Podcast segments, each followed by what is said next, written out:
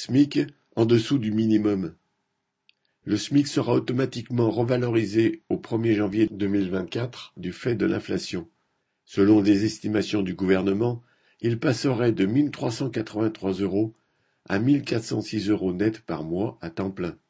Cette revalorisation de 1,7% s'ajoute à celle du 1er mai et correspond à l'inflation annuelle officielle.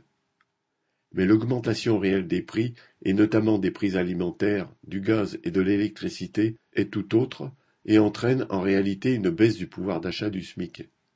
Ce constat amer sera largement partagé dans la population.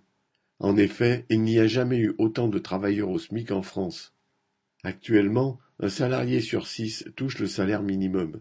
En fait, à chaque revalorisation infime du salaire minimum légal, les autres salaires ne bougent pas. Le nombre de travailleurs au salaire minimum augmente. Et signe de la faiblesse générale des salaires, dans quarante branches professionnelles, la grille de rémunération commence en dessous du salaire minimum. Cette aggravation générale du niveau de vie des travailleurs n'a rien d'une fatalité. Elle s'explique par le vol généralisé orchestré par le patronat, qui verse des salaires trop faibles et augmente les prix dans les magasins. Face à cela, les travailleurs n'ont pas d'autre choix que de mener une contre-offensive pour reprendre ce qui leur est volé et imposer par la lutte des hausses générales de salaire ainsi que leur indexation sur les prix.